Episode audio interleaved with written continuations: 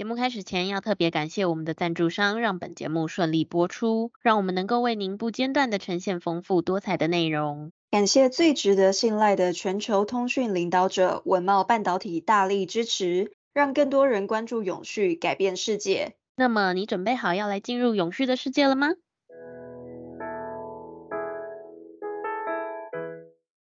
欢迎收听 ESG This Week。透过本节目，我们会为您带来重要有趣的 ESG 永续新闻，希望提高大家对 ESG 议题的认识，引导大家关注永续发展，共建世界公民新未来。Hello，我是 ESG 世界公民数位治理基金会的 Angela。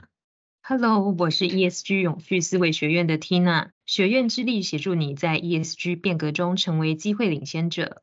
那今天这个周一呢，要为大家带来的六篇新闻都很重要，尤其其中又跟这个 COP28 有关的相关报道，要跟听众朋友做分享哦。那这六篇新闻分别是这个 UAE 盖了全球首座垃圾转氢的电厂，欧盟企业永续尽职调查指令将会上路，养猪种稻能否加入碳市场，浮式风机降低开发成本。再来是这个三大塑胶抵消权交易配套一次看，还有 COP28 三大近零目标。第一则新闻是一个意想不到的新能源，也是关于这次这个 COP28 主办国杜拜啊，就在这个阿拉伯联合大公国嘛。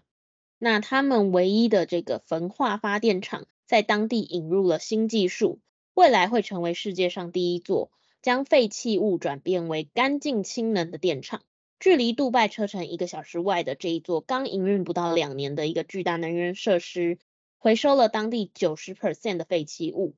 剩下十 percent 的这个不可回收也不是送去掩埋，而是在未来呢，阿联寄予厚望的这个替代能源新选项。把征集到的废弃物初步混合，再用大型怪手吊臂抓起来，放到后面的焚化炉。透过监视器可以看到焚化炉的焚化废弃物产生热能。驱动蒸汽帮浦锅炉，借此发电。他们用一些新式设备，包括燃烧过后的底层灰烬，还有燃烧过的气体，独立在另一个系统中处理，才会释放到大气，因此无害。那阿联的能源公司资深工程师就有提到说，每年处理了三十万吨的废弃物，在每小时会输出三万吨的干净电力，产生的电呢，足够供给二点八万个家庭。那他们的野心不只是这样，COP28 的期间呢，跟日本还有英国签订了这个协议来引入这项技术，将会盖全球首座废弃物的氢能电厂。概念是将塑胶还有这个木材废料转换成绿色的氢能，转换的程序叫做气化反应。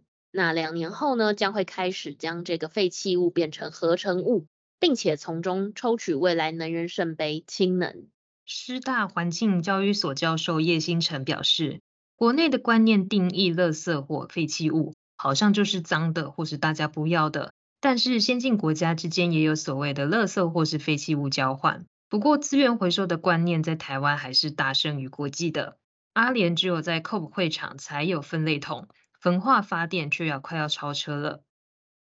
下一则新闻是欧盟企业永续尽职调查指令将要冲击台湾。民团批评说，外籍渔工的劳权保障起步太晚了。欧盟正制定企业永续尽职调查指令，强制有相当经营规模的企业必须符合环境与人权的规范。目前在欧盟被规范的企业分有两种，包括员工人数超过五百人，且全球年营业额超过一点五亿欧元的大企业，以及员工超过两百五十人，而且全球年营业额在四千万欧元的高冲击产业。例如纺织、农业、采矿业等，只要符合上述的员工人数要求，而且在欧盟境内的营业额达到上述的标准，即使你是非欧盟的企业，也将要被规范。这个指令也预计在二零二四年上路，这也可能对台湾年产值将近四百亿的远洋渔业造成冲击。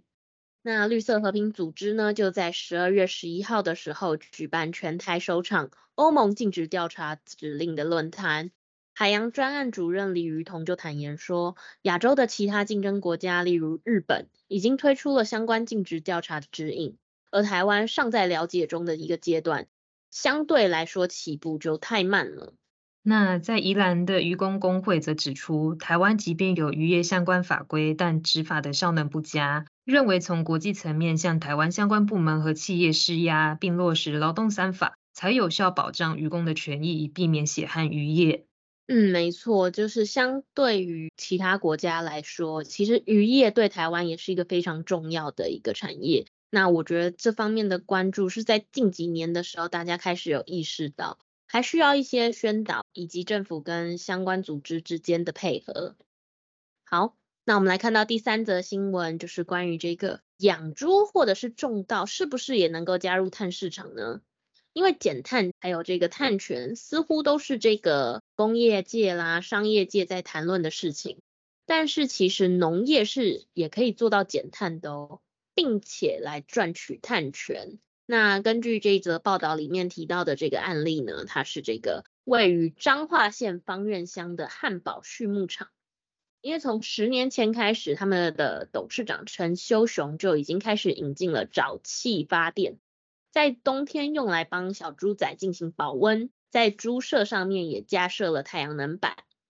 里面呢都是高床式的设计，也就是说猪粪猪尿会流泻到猪舍下面的储存空间。在固定的时间，猪粪尿啊，经过长长的管沟，集中去做了这个固液的分离，会进行厌氧发酵，产生的沼气呢，经过脱硫之后，就可以去储存袋，带到发电机组那边去发电。那甲烷的浓度越高呢，发电的效率就会越好。而甲烷的浓度要如何提高，其实就跟猪吃的饲料会有关联，饲料高蛋白含碳多，沼气里的甲烷就会越多。那靠着这些甲烷燃烧发电，以及加设在猪舍上面的太阳能板发电，光是卖电的钱一年就有一千多万了。像汉堡畜牧场这样，不是因为法规强制减碳，而是自愿性的减碳所获得的碳权，叫做自愿性碳权。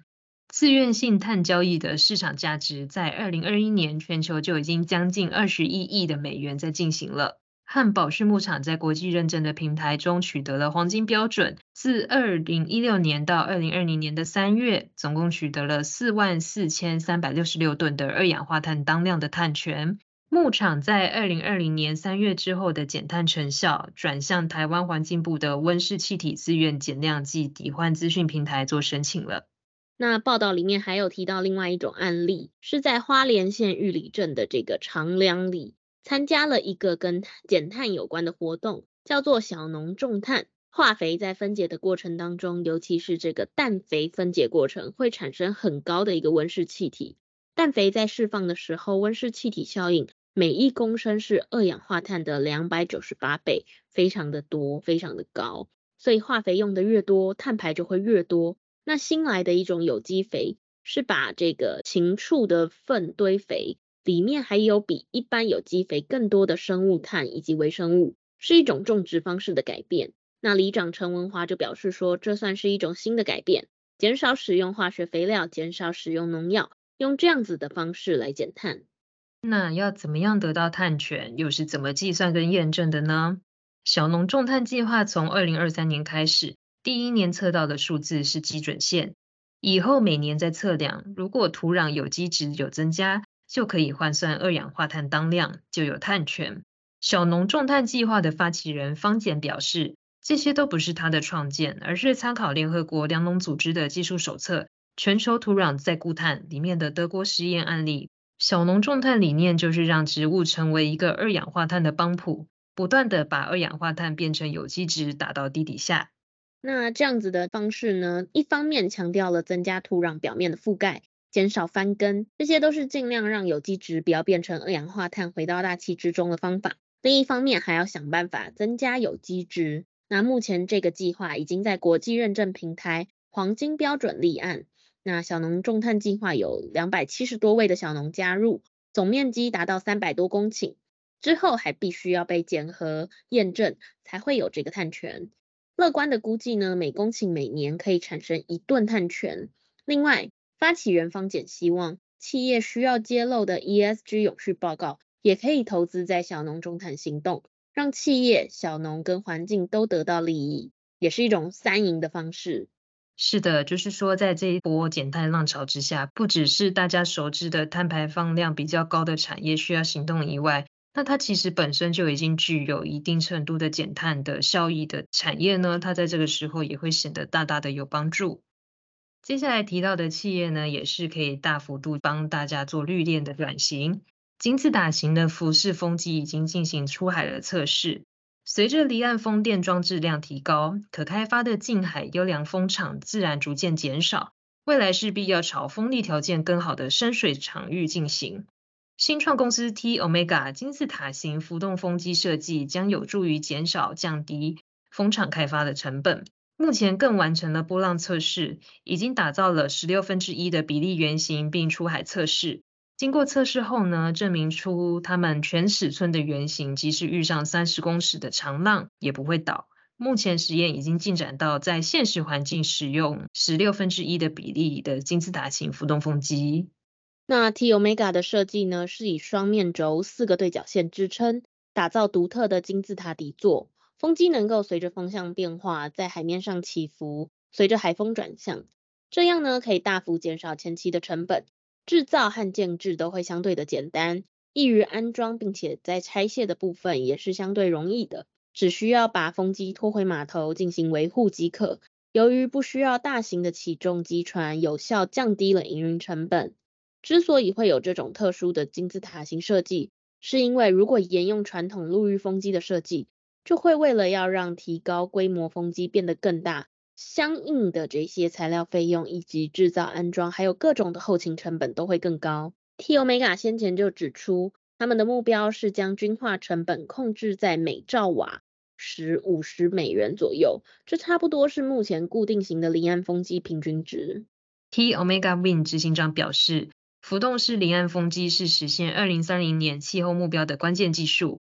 目前来看呢，世界上数一数二的优良风力资源也都位于深水海域。显然不可能在深海建造传统的水下基础，浮动风机自然是未来重要的风能来源。那已经说明完了能源的转型的部分，接下来讲到我们生活中比较常用到的塑胶，接下来它也可能以跟碳权是类似的，也产生了一个有关塑胶的权利。目前市场上交易的塑胶权，其塑胶垃圾处理方式主要不是透过回收再制，而是烧毁成能源。也就是说，看似解决塑胶垃圾的制度，最终却造成了更多的温室气体排放。成立至今仅四年的新加坡 PCX 交易所，是目前最大的塑胶排放权交易市场。那菲律宾的新闻联合调查 Cover Story 发现呢，PCX 在菲律宾处理的塑胶垃圾，绝大部分都是送去这个水泥厂当做燃烧的这个燃料。这套燃烧设备传统上多半是使用煤炭。而回收的塑胶垃圾刚好适合拿来当做替代燃料，而且呢，经过如此高温的燃烧，会比露天焚烧塑胶垃圾产生的有毒气体更少，燃烧完的塑胶废渣也会更干净。那么问题就在于它的碳排量。根据 PCX 自己的评估呢，烧塑胶垃圾比起烧煤能减少的排碳量是微乎其微。雪上加霜的是，如果塑胶垃圾的收集运送过程又会耗损更多的燃料。那么制造的温室气体就会比以往还要更高了。这样的问题在各种回收资源中已经屡见不鲜。二手回收衣物、回收电子产品，这些东西其实根本上来说都是垃圾。大量产生这些垃圾的先进国家往往不会愿意在自己本地处理，而是收集运送到贫穷国家来进行。非洲大量的垃圾掩埋场、露天燃烧厂都是在处理欧洲产生的垃圾。那因此呢，塑胶抵消权交易必须要有配套措施，要从塑胶垃圾的污染问题来下手。塑胶权交易绝对不是万灵丹，而是必须要跟这三点步骤来一同合作执行。第一点呢，就是从根源减少塑胶垃圾的生产量。要从根源管理有一个优势，就是需要管理的对象将会大幅简化。目前全球的塑胶垃圾有超过五十五 percent 呢，是集中来自二十家的生产商。如果跨国监督机制可以建立，以监管诱因减少塑胶垃圾制造，就可以从根源管理来减少一大半的塑胶垃圾来源。第二呢，考量到这个最初一里路从业者的一个生计，塑胶垃圾的回收高达九十 percent 是来自低收入的非正式环卫人员。如果监管机制做得太僵硬，对于塑胶回收的认证制度过于严格。这些人呢，将会失去生计，而塑胶回收量反而会因此减少。用补贴的方式，人为来提高塑胶回收价格，是鼓励回收增量的方式之一。第三，从制度上确保塑胶回收量要能超过塑胶制造量，这将是一个很大的挑战。根据联合国的统计，这个污染过程还在加速中。当前每年估计有多达一千一百万吨塑胶垃圾流入环境。从十一月十三日到十九日展开的全球塑胶公约第三次谈判，就是希望能处理解决这些议题。目前的目标在二零二四年达成全球性的塑胶垃圾管制公约。塑胶权交易可在其中扮演一个角色，但必须要有其他的配套措施。嗯。其实这个部分的话，我觉得就是一个公平的行为啦。就是前面有提到的，大国将垃圾运往这个贫穷国家进行处理这件事情，也是被大家慢慢重视的议题，因此才会有这样子塑胶权的一个议题产生。那我们就尽量再多关注看看有没有一些新的，不管是法规啦，或者是一些约定。那我们来看到最后一则报道，就是这一次的这个 COP28 联合国气候变化纲要公约第二十八次缔约方会议呢，在十二月十三号落幕。COP28 也决议了三个目标，分别是这个第一个，一百九十八国谈判代表针对决议达成共识，承诺进行能源系统的转型，脱离化石燃料，并以公正有序的态度，在这关键的十年内加速行动。来达成这个二零五零年净零。那在决议中的化石燃料呢，也是气候峰会上首次明确被提及的。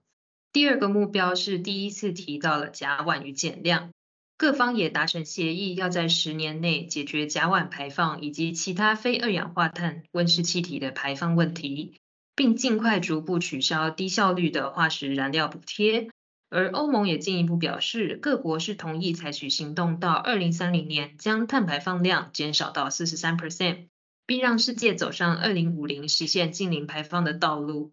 第三呢，就是在二零三零年的再生能源容量要增加三倍。在决议中就有提到说，各国要在二零三零年之前将再生能源的装置容量、能源效率改善速率提高。而这个呢，也显示出各国将再生能源视为控制升温的一个重要解方。另外，在决议中也再次被提及到，要逐步减少燃煤的一个承诺，要求各国加强交通基础设施以及运具方面的减碳，发展能源科技以及各项降低温室气体排放的技术，包括核能、碳捕捉以及储存，还有氢能生产等等。那这一次的这个会议呢，就是着重在能源转型上面的议题，也在我们的节目中多次被提及。后续如果有机会的话，或许节目再为各位听众朋友做一个总整理哦。那也谢谢这次听众朋友们的支持。那这是我们星期一分享的六则新闻。